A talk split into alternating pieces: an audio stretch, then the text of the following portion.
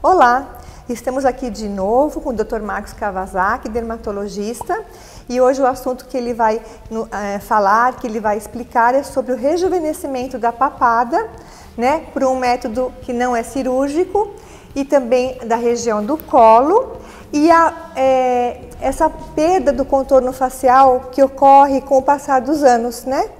Com o avançar da idade. Então, você que tem interesse nesse assunto, não saia daí.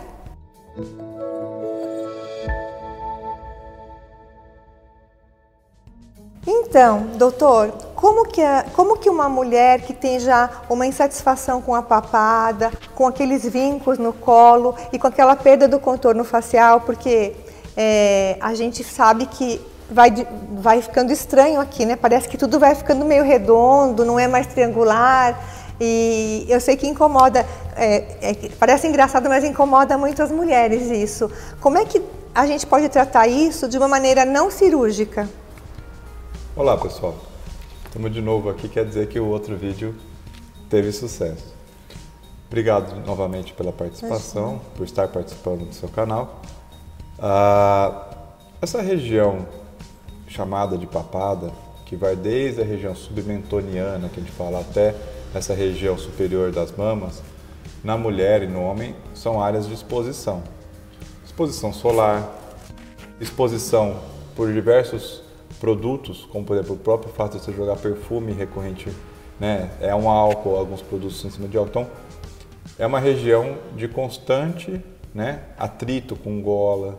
Então, tudo isso, com o passar da idade, pode gerar algumas características até mesmo de senilidade. Outra coisa é a flacidez natural da pele que evolui com o passar do ano por uma perda de produção de colágeno nessa região, que já é uma região, como você disse, em outro vídeo que eu assisti, que é uma região com menos é, característica até de hidratação, até mesmo de produção de gordura local, de sebo local, né, de oleosidade. Então, falando dessa região que a gente chama de papada, sempre lembrar que tem que abordar uma região mais extensa, para você não dar diferença né, de qualidade da pele, ou até mesmo de cor da pele. Só para é, a gente entender melhor. Então, quando vai fazer um tratamento na papada, que tem muita mulher que manda mensagem, ah, eu tenho um pescoço, elas falam assim, eu tenho um pescoço de peru, é horrível. É, elas falam assim, é, no caso, quando o doutor vai fazer o, o, procedimento, ele vem até aqui embaixo, então? Exato. Tá. Eu sempre tomo cuidado de ampliar a área não só da papada, mas para a região do pescoço. Vamos falar da região comumente conhecida como colo. Então, é uma, são três regiões que a gente tem que abordar para poder dar uma harmonização por completo. Senão vai ficar a diferença e isso acaba ficando não, não estético. Fica como jovem e, e enrugado, a, a, cor... Mais claro e mais escuro, né? Porque para quem usa muito decote ou quem trabalha muito tempo exposto ao sol acaba ficando marca. Entendi. Então, é uma região que também as pessoas acabam protegendo menos do sol. Quando vai passar protetor, passa no rosto, mas não passa no pescoço e no colo. Então acaba tendo uma exposição também maior de radiação. Isso leva a danos na pele. E o mais citado no consultório é não só a flacidez, mas as rugas dessa região e os melasmas, que são as, ma as manchas hipercrômicas, as manchas escuras nessa região também. Sim. E doutor, como que uma mulher pode é, resolver isso Vamos supor, uma mulher tem, tem um complexo muito grande, elas chamam de pescoço de peru. No seu consultório, o que, que o doutor pode é, aconselhar num caso desses? Quando ela chega com essa queixa de pescoço de peru, hum. não é flacidez só. Você está falando de flacidez com alteração de pigmento. Então, nessa questão, não adianta só a gente abordar e depois, ah, vou fazer uh, algum equipamento, vamos citar, vou fazer laser ou vou fazer fio de sustentação. Não estou criticando, são, são procedimentos extremamente efetivos para esse tipo de tratamento. Mas quando elas vêm com essa queixa, ela não vem só, você tem que entender que não é só a flacidez local. A maioria das vezes existe hipercromia junto, existe mancha na pele junto. Então, eu gosto de tratar combinando técnicas. A técnica que é mais é, completa é você sempre associar princípios diferentes. Eu sempre me preocupo em fazer alguma combinação de técnicas que permita e seja acessível a qualquer tipo de paciente. Hum, Por isso que eu me preocupo em não fazer uma técnica cara ou tecnológica. Não é essa a minha preocupação. Minha preocupação é fazer uma técnica que seja entendido facilmente e que seja acessível a qualquer pessoa que esteja aí assistindo ao seu canal. Entendi. Entendeu? Então, quando a gente fala disso, eu gosto de combinar algumas técnicas. O princípio de tudo é a gente reequilibrar essa pele. Qual é a melhor maneira de fazer isso? Peeling. Então, fazer o peeling não só de rosto, mas obviamente você descendo a região submentoniana, essa região da papada, região do pescoço e região do colo, é importante para você gerar um processo inflamatório local e estimular a produção de colágeno. Vamos pular as etapas aí para chegar geralmente no final. Com essa produção você tem uma pele mais firme, você vai ter uma abertura das rugas, porque você vai dar tração nessa pele. Então aquela ruga vertical que o pessoal fala, aquela papada retrai, a ruga ela abre, então você tem um efeito estético muito grande, de, já de diminuição da rugosidade. Uma pele mais tensionada, uma característica de maior firmeza local, ok? E já se corrige um pouco as manchas. Sim. Óbvio, a gente não pode falar para qualquer paciente que vai tirar 100% da mancha. Mancha você não pode prometer retirar 100%, mas pode melhorar muito e o grau de melhoria depende de cada um, né, da característica de cada um e da profundidade, entre outras coisas. Mas já se melhora muito a rugosidade, melhora muito a tonificação e a, e a tensão dessa pele, melhora muito essas manchas locais. Doutor, só uma dúvida. Essa tensão, então vamos supor que eu tivesse uma papada essa tensão dá uma puxada, é isso? Dá uma puxada. Isso, você faz um efeito de tensão. Melhorar a tonificação dessa região, no caso, aplicando o ácido. Então você vai melhorar essa, vai puxar um pouquinho a pele, tá? tá? Não estou falando de uma cirurgia, estou falando de um procedimento de peeling. Então Sim. essa tensão ela é menor, obviamente, que um procedimento cirúrgico, Sim. mas também é um procedimento não invasivo, Sim. certo? Outra coisa que eu gosto de associar é o microagulhamento, porque ele me ajuda a permear melhor o ácido. Mas tem uma técnica muito aplicada que é a mesoterapia, que é a aplicação de fatores ou de substâncias em injeção mesmo embaixo da pele, uma camada bem superficial, para que você estimule localmente essa pele. Então, neste ponto, que daí a gente tem o diferencial para cada região. Você vai trabalhar, o profissional que vai aplicar tem que saber formular o que ele vai injetar e, essa, e também a farmácia que for manipular tem que ser uma farmácia que saiba manipular estéreis, porque são princípios ativos estéreis. Então exige uma manipulação adequada, exige uma prescrição adequada, uma manipulação adequada, um asseio para isso adequado, porque está falando de um procedimento invasivo onde você vai injetar princípios ativos em todas essa, toda essa região. E aí você vai escolher princípio ativo diferente para cada necessidade. Entendi. É bem interessante porque às vezes a pessoa não quer. Eu, eu te, também tem muito caso, eu, eu vejo muitas clientes é, que vêm aqui na farmácia que têm muito medo de cirurgia, doutor. Elas têm medo, não vou fazer uma cirurgia, não vou é, passar em centro cirúrgico, anestesia geral. Uma coisa que é interessante sempre lembrar, cirurgia sempre vai deixar uma cicatriz. Não tem não, acho que não tem quem discorde disso. Não estou falando que não é eficaz. A arte do cirurgião plástico é deixar essa cicatriz o menos visível possível e, obviamente, o mais escondida possível também. E com a mesoterapia, com a aplicação de princípios ativos, a gente consegue, por exemplo, ah, eu tenho uma região porque eu tenho uma característica de acúmulo de gordura, então eu posso trabalhar com princípio ativo para reduzir a gordura nessa região.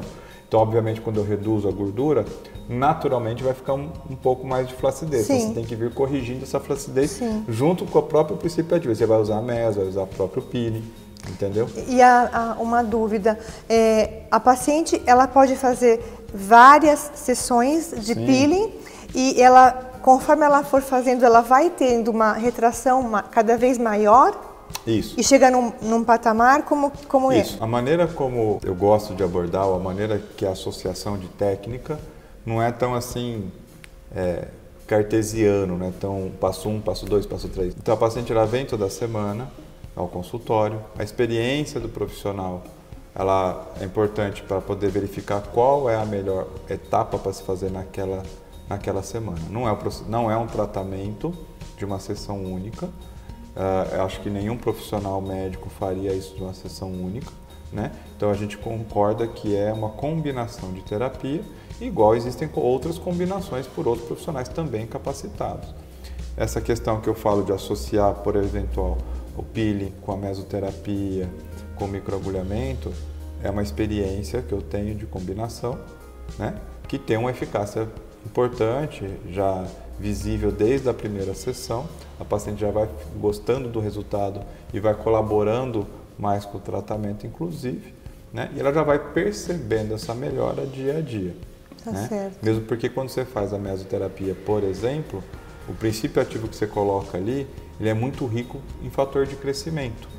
Fator de crescimento são alguns, algumas substâncias que a gente coloca embaixo da pele, a gente aplica na pele para estimular muito intensamente aquela região a produzir algo que precise. Daí vai dar escolha de qual fator de crescimento. Quero estimular a produção de colágeno, que vai dar preenchimento e sustentação. Quero estimular a produção de ácido hialurônico. O que eu quero para essa região? Entendi. Quero antioxidar. Né? Então, existem diversos princípios ativos que a gente pode aplicar. Ah, que interessante.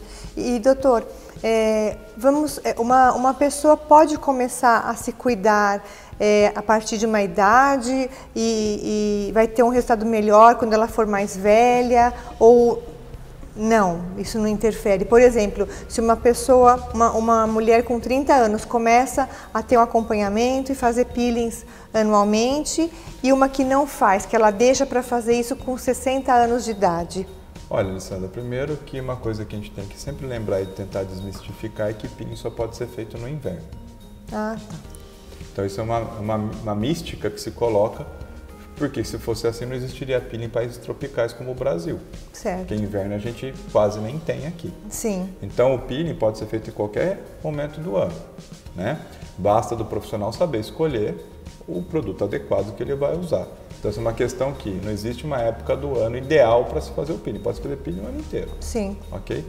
Óbvio, quanto mais precocemente você abordar uma pele que está desvitalizando, aí não existe uma idade pontual, existe uma qualidade de pele para ser avaliada, melhor, porque você controla melhor o dano. Sim. Então, obviamente, num futuro, ela vai necessitar de menos intensidade ou de menos é, abordagem para corrigir alguma disformia, vou fazer alguma é, ruga ou flacidez local. É, e, porque assim, às vezes é, tem algumas senhoras que têm a pele bem marcada, às vezes trabalharam no sol, a gente sabe que as rugas ficam bem profundas e às vezes eu, eu percebo que tem algumas clientes que falam: o meu caso não tem mais jeito. Todo caso tem jeito. Mesmo essas. Todo prof... paciente tem jeito. Toda mulher tem o direito, o homem tem direito de se sentir melhor. Certo. O fato de se sentir melhor vai do relacionamento que você vai ter com a paciente em relação a, a entender e a atender as expectativas dela. Tem que ser claro em dizer, eu consigo chegar até um certo ponto. Dali para frente, a gente não pode não conseguir evoluir. Então, quando você esclarece isso para a paciente ou para o paciente, porque hoje 30% da clínica é homem, tá? Então, quando você explica para a paciente ou para o paciente aonde a gente pode sempre chegar, não tem uma paciente que não terá resultado. É, porque assim, é difícil encontrar, doutor Marcos, mas eu já encontrei senhoras com uma idade avançada e com a pele bem bonita. A impressão que dá é que não tomou sol, que se cuidou ou que faz alguma coisa a mais. E, e vou falar, gente, é, é bonito você ver uma senhorinha com a pele. Minha avó era assim.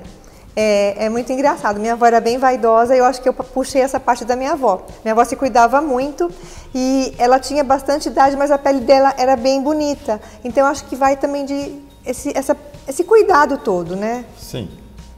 Eu digo, todo mundo tem o direito de ser belo. Uhum. Que tem que entender qual que é o conceito de beleza de cada um. Sim. Então, a gente tem que respeitar o conceito do paciente daquilo que para ele é belo. Não adianta eu chegar assim, olha, não, você está com isso, você está com aquilo. Não é isso. Quando o paciente chega, ele tem uma queixa. Você tem que entender essa queixa, dar as opções e ele escolher aquilo que ele aceita receber de tratamento. E aí você combina essa terapia. Entendi. Então, acho que é isso por hoje. O doutor explicou bastante as opções que existem em termos de tratamento de papada, né, do colo.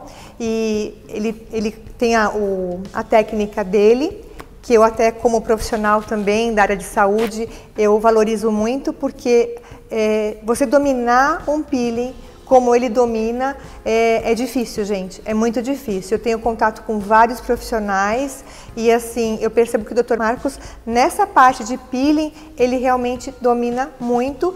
E os resultados que eu vejo das pacientes que a gente atende, porque também existe o home care, né? Ele faz o, ele faz o procedimento no consultório e aí a gente acaba sem querer é, vendo a paciente né, na recuperação. E é fantástico, os resultados realmente são fantásticos. Eu admiro muito, doutor. Obrigada. Obrigado, Alessandra. Estou à disposição para responder as dúvidas. Né? Se o pessoal quiser mandar dúvida a você, me direcione. Ou se quiser mandar diretamente para mim também nas mídias sociais aí, estou à disposição, arroba Dr. Marcos Kawasaki, DR de doutor, né? Uhum. Dr. Marcos Kawasaki. E terei o maior prazer em participar novamente ou responder as dúvidas de vocês que estão aí procurando saber um pouquinho mais desse mundo aí da pele. Então, as dúvidas que vocês mandarem para mim lá no meu canal no Instagram, eu vou, talvez, se eu não souber responder, eu direciono para ele. Muito obrigada Obrigado, e até a próxima. Até.